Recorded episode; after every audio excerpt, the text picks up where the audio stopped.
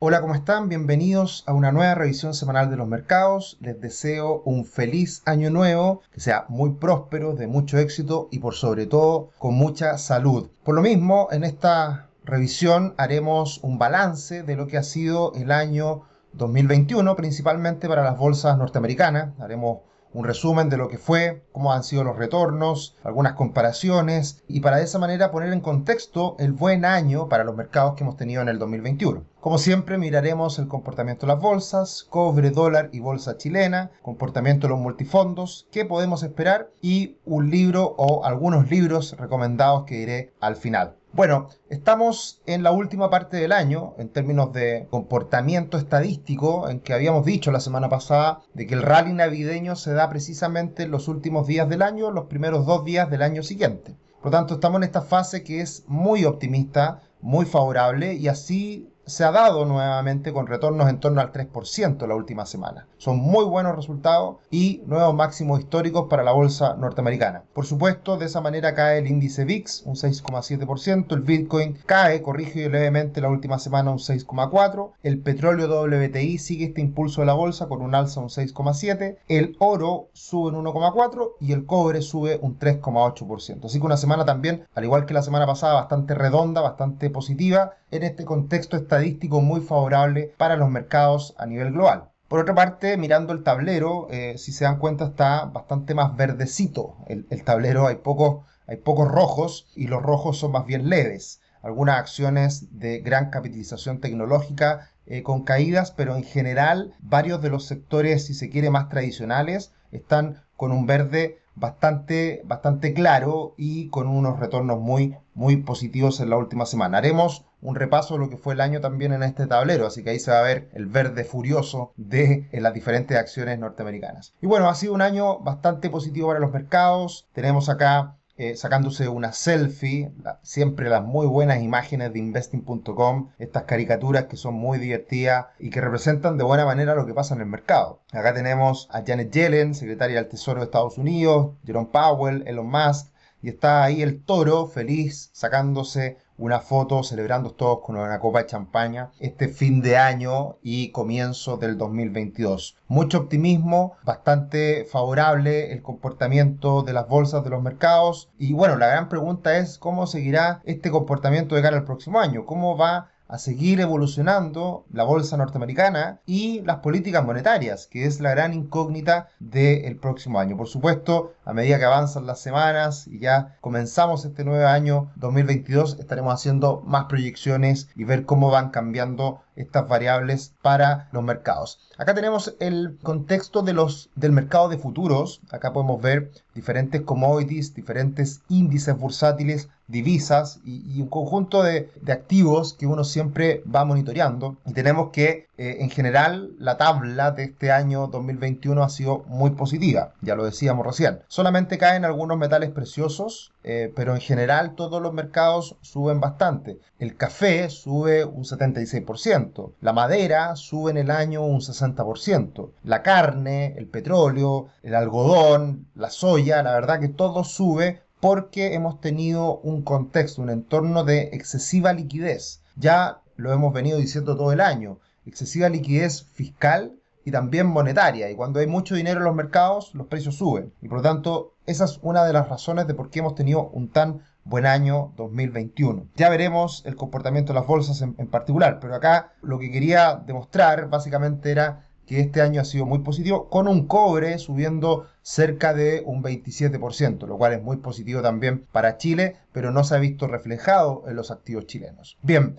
y mirando el comportamiento de la bolsa norteamericana, tenemos un Standard Poor's 500 que sube cerca de un 29%, es impresionante. Dow Jones cerca de un 21% y el Nasdaq muy parecido al Standard Poor's 500 cerca de un 28%. Ese ha sido el comportamiento de los principales índices de Estados Unidos, con un cuarto trimestre muy bueno, más de un 11% en el caso del Standard Poor's 500 y el Nasdaq. Y el resto del mundo, la verdad que son muy dispares los comportamientos, tenemos lo peor a nivel global, Brasil cayendo un 17,3% el 2021 y lo mejor subiendo Canadá un 27% y le sigue de cerca un India cerca un 24%, Francia cerca de un 22%. Así que bastante dispar el comportamiento en los mercados a nivel mundial, con caídas en los mercados emergentes, principalmente Latinoamérica, muy influenciados también por China, que tiene un año para el olvido, cayendo un 1,56%. Siempre toda esta este análisis en dólares para que sea comparable los rendimientos de cada una de las bolsas. Así que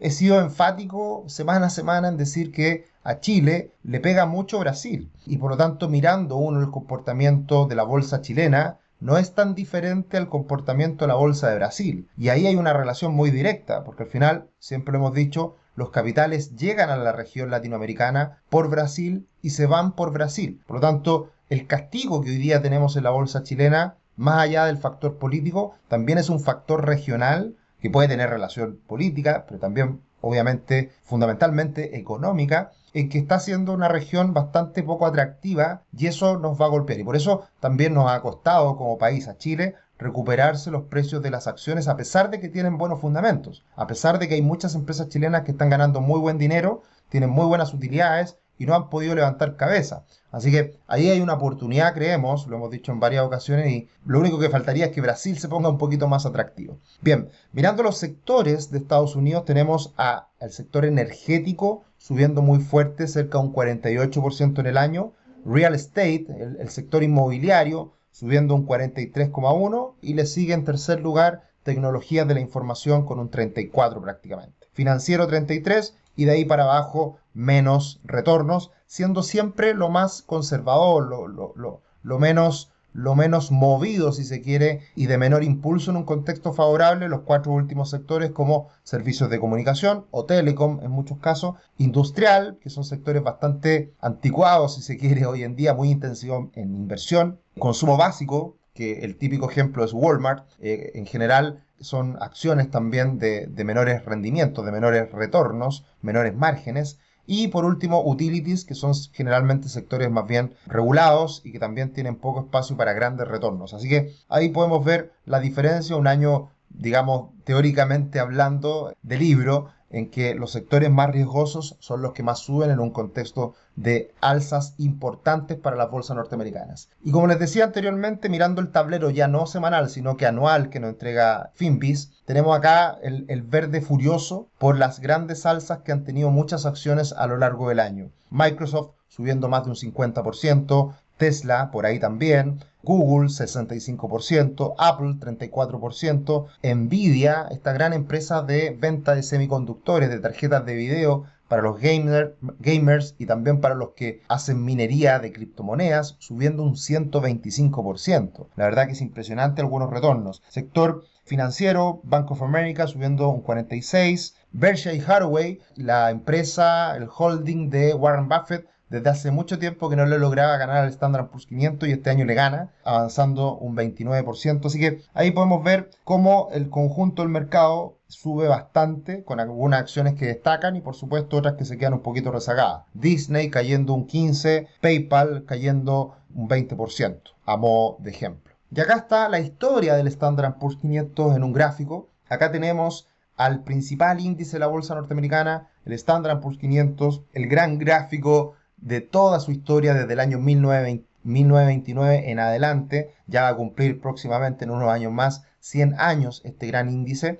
tenemos ahí un gran periodo de caídas post la Gran Depresión de los años 30, en, que estuvo por debajo de sus máximos históricos el Standard Poor's 500 por décadas, y de ahí no ha parado de subir desde esos mínimos de los años 30 a la fecha con, una, con un incremento impresionante. Más allá de los baches, más allá de las caídas presentadas en algunas situaciones, hoy en día se encuentra en máximo histórico el Standard Poor's 500, todo lo vemos con admiración, pero yo lo veo también con un poquito de preocupación, porque obviamente esto no es interminable, no es infinito, en algún momento va a tener que corregir y vamos vamos a tener que estar muy atentos para tratar de anticipar o visualizar de cierta manera cuándo puede darse esta corrección en la bolsa norteamericana. Por ahora no se ve, pero obviamente con las valorizaciones que tiene hay más riesgos. Y este, estas tablas me encantan, eh, extraídas de Charlie Villet, un gran analista que, que sigo constantemente, muchas veces les, les traspaso estos gráficos de él Acá tenemos toda la historia de los retornos del Standard, del Standard Poor's 500 y también de los máximos. ¿Y qué pasa? El año 29 el Standard Poor's 500 hizo 45 máximos anuales, o sea, en 45 días del año hizo máximos históricos, eh, en ese caso también anual, el Standard Poor's 500. De ese año 1929 en adelante, si se dan cuenta en la tabla izquierda, hay años de grandes caídas, años como el 33 de grandes salsas, 35 también, 36 también, pero ¿qué es lo que quiero manifestar en esto? Es que del año 1929 al año 1954 no se lograron superar máximos históricos. Por lo tanto, uno perfectamente podría haber invertido el año 1929 y no haber ganado un peso en el índice hasta el año 1954. ¿Por qué digo esto? Porque hemos tenido una última década y un poquito más de grandes retornos. Desde el año 2009 a la fecha, solamente un año negativo como es el 2018. Pero hemos tenido una década extraordinaria. Y los últimos tres años subiendo un 31, un 18 y ahora un 29. Entonces, creo que siempre es muy bueno mirar el contexto mirar el panorama de manera ampliada y poner en contexto precisamente cifras. ¿Por qué? Porque desde el año 2013 a la fecha hemos tenido muchos años con máximos históricos, máximos históricos, tabla derecha. Este año hubo 70 máximos históricos, o sea, en 70 días de los 200 y tantos del año, marcó máximo histórico el Standard Poor's 500 y eso demuestra el gran impulso que ha tenido en el último tiempo. Pero hemos tenido también épocas muy malas, como la década perdida del año 2001 al año 2012. En ese periodo solamente hubo nueve máximos históricos el 2007. Entonces podemos estar por mucho tiempo sin obtener grandes ganancias, como también podemos estar por mucho tiempo en una racha impresionante como la actual. Ese es el contexto. Eso hay que mirarlo desde afuera y tener en cuenta que lo podemos pasar muy bien en algunas épocas, pero tenemos que estar preparados para las épocas no tan favorables. Esa es solamente mi sugerencia de tener cuidado en lo que uno va invirtiendo y por eso es bueno siempre diversificar. Y en esa diversificación podemos ver desde septiembre del 2019 la gran diferencia de comportamientos entre la bolsa de Estados Unidos, Standard Poor's 500, y la bolsa chilena.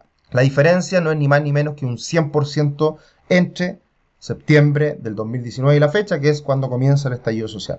Y, desde ese momento hasta ahora, el mercado norteamericano ha volado y la bolsa chilena se ha quedado rezagada. Ahora, lo que les decía hace un ratito atrás, hay que poner en contexto también la bolsa chilena. ¿Por qué? Porque no hay que comparar a la bolsa chilena con la bolsa norteamericana. Son activos completamente diferentes. Lo que hay que comparar es la bolsa chilena con las bolsas emergentes. Y ahí tenemos las bolsas emergentes que en este periodo de tiempo, septiembre a la fecha, ha rentado un 25% mientras que otros, otros mercados como la bolsa china ha perdido un 6 y la bolsa de Brasil en ese mismo periodo ha perdido un 28 y la bolsa chilena ha perdido un 33. Es decir, la bolsa chilena ha tenido un comportamiento muy parecido a la bolsa de Brasil desde septiembre del 2019 a la fecha. Y ese es el activo comparable y con eso tenemos que hacer el análisis. Por lo tanto, ¿cuál es el efecto de las malas políticas de los últimos años en Chile, de la incertidumbre política, etcétera. Bueno, obviamente que hay algo de eso, pero también un factor de las economías emergentes y en particular de Brasil. Así que por eso todas las semanas comparamos a Brasil con Chile, para ver dónde pueden haber cambios, puntos de inflexión, que nos muestren un mejor panorama de cara al futuro. En algún momento, hace, hace 10 años atrás, un poquito más, la Bolsa de Brasil era una de las joyitas a nivel global, que estaba dentro de este grupo de mercados como son los BRICS, que eran supuestamente el futuro, economías emergentes que se iban a devorar el mundo. Lamentablemente, países como India, China, Brasil, eh, se fueron quedando un poquito atrás y fuera o lejos de ese buen panorama futuro que se preveía, los mercados desarrollados han tenido un mejor comportamiento desde esa fecha hasta ahora. Por eso hay que tener cuidado cuando se hace algo muy popular, muy sexy, porque suele ser medio tardío o muchas veces fallan esas proyecciones. Bien, ese es un pequeño barrido balance de lo que fue el 2021, algunas cosas que hay que poner en contexto, nada es tan maravilloso, nada es tan terrible, todo hay que mirarlo en contexto y con objetividad. Y como siempre los dejamos cordialmente invitados a que se suscriban en nuestro canal de YouTube, también en redes sociales como Instagram, Twitter, arroba cetricio, arroba ruxl. Gracias por los me gusta, gracias por los comentarios, gracias por estar ahí semana a semana y como muchos de ustedes nos dicen, esperando este resumen semanal y qué mejor que en este inicio de año ver este panorama amplio de lo que fue el 2021. Mirando el comportamiento del cobre, tenemos una leve recuperación en la última semana. Esta lateralización o especie de triángulo que observamos tiene potencial alcista, va bien, veremos cómo sigue los próximos días y esto sería una buena noticia por supuesto para los activos chilenos. Hemos visto precisamente un fortalecimiento del peso chileno en los últimos días. El dólar, desde haber alcanzado post elecciones los 880 pesos prácticamente, ya se sitúa en varios momentos de la semana bajo 850 y acá volvemos a esta tendencia alcista del dólar en que si nos centramos en este canal que se observa, podría perfectamente el dólar ir a buscar los 820 pesos. ¿De qué va a depender? De la moderación en el discurso del futuro gobierno,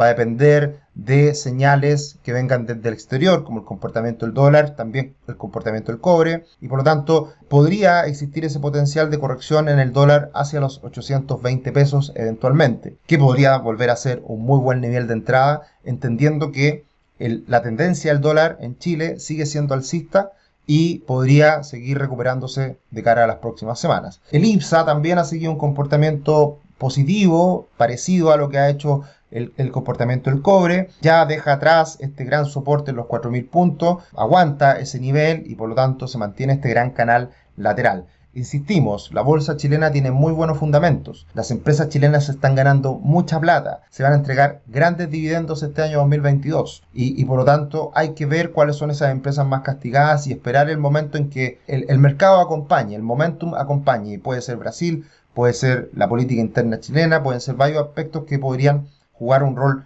positivo para la bolsa chilena extremadamente castigada en el último año. Así que cuando algo está extremadamente castigado, pequeñas noticias positivas pueden hacerle un gran favor, pueden jugar un rol importante en una eventual recuperación. Mirando, como siempre lo hemos dicho, el comportamiento de la Bolsa de Brasil y la Bolsa de Chile muy pegaditas en las últimas semanas, con un comportamiento muy parecido en los últimos días, así que hay que mirar también muy de cerca lo que hace Brasil en los próximos días. Pasando a los multifondos, tenemos la última semana leves caídas en la bolsa, en el multifondo A, eh, multifondo más riesgoso le descaía, pero cerrando el año con los mejores retornos, con las mejores rentabilidades, más de un 20% en términos nominales, términos reales es bastante menos quitándole la inflación. En diciembre, buen comportamiento en torno a 2% de alza. Eh, el multifondo C se ha ido recuperando los últimos días, un año que va a terminar siendo prácticamente plano, con leves caídas, muy afectado por la renta fija chilena y en diciembre recuperándose de manera importante, un 1,4% buenos retornos para terminar el año casi plano. Y la gran recuperación en los últimos meses ha sido en el multifondo E, que termina perdiendo en el año un 7, en términos reales probablemente un 14, con un, buen, mes de diciembre, con una buena última semana también eh, del año. Así que una gran recuperación y si, y si miramos el, el, momento, el peor momento del multifondo E, que fue en octubre, de ese momento a la fecha la recuperación ha sido cercana al 15% respecto a una recuperación de un 5% del mismo momento del multifondo A. Así que se ha ido normalizando un poquito esta diferencia de retornos en el último tiempo entre ambos fondos, más riesgoso, menos riesgoso, pero recuperándose con fuerza el multifondo E y esperemos con mayor estabilidad de cara a los próximos meses, sin la tontera de los retiros del 10%, poder ser un aspecto positivo para la recuperación posterior del multifondo E. ¿Qué podemos esperar en los próximos días? Estamos comenzando el año y vienen noticias importantes en los mercados. Minutas de la Fed en Estados Unidos, ICM de servicio que sigue siendo muy bueno, muy, muy por sobre los 60 puntos, así que no hay riesgos de, de caída en la economía, pero por sobre todo siempre muy importante los datos de empleo en Estados Unidos el día viernes, en que se espera en el mes de diciembre una creación de 410.000 empleos en Estados Unidos. Sigue muy fuerte la creación de empleo y muy baja la tasa de desempleo. porque Si bien todavía no se han recuperado todos los empleos desde el inicio de la pandemia, eh, la tasa de desempleo es bajísima porque sigue existiendo mucha gente que no ha buscado trabajo. Ese es el tema con extraño del análisis de los datos de la tasa de desempleo, por el hecho de que depende mucho de la gente que está buscando trabajo. Y si hay poca gente buscando trabajo, es más difícil encontrar trabajadores y por lo tanto las tasas de desempleo son menores, que es lo que está pasando en Estados Unidos y también en Chile se ha ido viendo reflejado rápidamente eh, en las últimas, los últimos meses. Comienza la temporada de resultados en Estados Unidos, la entrega de balances, ganancias, cuáles son las perspectivas futuro, anuncios de dividendos, anuncios de recompras. Es una época importante que suele ser positiva también para la bolsa norteamericana, así que veremos. Las primeras resultados, ninguna empresa tan relevante. Generalmente en la segunda semana empiezan a entregar los resultados las empresas financieras, así que para la próxima semana, segunda semana de enero, ya vamos a empezar a ver los resultados de los bancos. Así que ahí será importante ver qué es lo que pasa. Y también, como otra noticia relevante que no está en el calendario porque es calendario internacional, el IMASEC que se conocerá en Chile para el mes de noviembre. Ese dato se entrega día lunes, así que veremos cómo sigue esta fuerte recuperación de, de Chile que probablemente ya va a ir disminuyendo la gran recuperación por el hecho de que la apertura ya definitiva de Chile post pandemia fue hacia fines del año pasado, así que la, base comparativa es mucho más exigente. Y un, dato para terminar este análisis de lo que puede pasar en el futuro son los resultados que estamos viendo con la cepa Omicron en Sudáfrica particularmente, que es donde comienza. Si bien la ola de casos llegó a un pic eh, recientemente, eh, hemos tenido tres o cuatro grandes olas de contagios en, en Sudáfrica y en el mundo. La última ola basada en Omicron es muy relevante, es muy fuerte, grandes, muchos casos, ya ha ido cambiando, girando a la baja, ya se están controlando los casos diarios, pero la diferencia, la gran diferencia, lo que a todos nos importa, es que la cantidad de muertes en esta última ola ha sido muy bajita comparado con las olas anteriores. Así que eso, eso, es una buena noticia. Ha estado bastante movido el ambiente de COVID a nivel global con muchos vuelos suspendidos en Estados Unidos. Anunciado hace pocos días más de mil vuelos suspendidos en Estados Unidos, algo muy raro. También en Europa muchos casos, rompiendo máximos históricos en un día. Pero lo positivo de todo esto es que esta cepa está siendo mucho más benigna y por lo tanto hemos visto menos hospitalizaciones y muertes, que es lo realmente importante. Para finalizar, el libro recomendado esta semana, que más, más que un libro son tres libros, que no tiene tanta relación con las finanzas e inversiones, pero de, cierta manera las tiene. ¿Por qué? Porque hay mucho de desarrollo personal en estos libros aprendiendo de los mejores. Para mí han sido un gran descubrimiento en los últimos años. Me he devorado estos tres libros, aprendiendo de los mejores 1, 2 y 3. En suma, se analizan frases eh, discursos, comentarios, libros de aproximadamente 140 autores de lo más variado, desde Dale Carnegie, Robert Kiyosaki, Napoleon Hill, eh, Richard Branson, Steve Jobs, hasta Rafael Nadal, entre otros. La verdad que es muy diverso el análisis de las frases de cada uno de estos personajes de la historia del mundo y que tiene que ver de todas formas con las finanzas personales. Pueden ver ustedes ahí a Robert Kiyosaki, que está dentro de los mismos, Benjamin Franklin, muchos autores también relacionados a finanzas y también muchos autores relacionados a comportamiento, relacionados a desarrollo personal, tan importante para poder ahorrar, para poder invertir, para poder emprender, crecer, liderar, etc. Así que muy recomendable para compensar el año en época de vacaciones. Tres libros, aprendiendo los mejores aprendiendo los mejores 1, 2 y 3. Se los recomiendo y para que de esa manera se entretengan y se motiven en estas vacaciones que para algunos ya comienzan. Espero tengan un gran año 2022. Espero que comiencen con toda la energía, que sea exitoso, que sea con mucha salud. Y bueno, como siempre estaremos acá acompañándoles en el mundo de las finanzas personales, en el mundo de la inversión y también espero estén muy atentos a todo lo que viene este año 2022 de parte de Rubix. Lo estaremos sorprendiendo sin duda, vienen muchas novedades, así que muchas gracias por estar ahí, por acompañarnos y lo mejor para lo que viene. Un abrazo, chao, chao.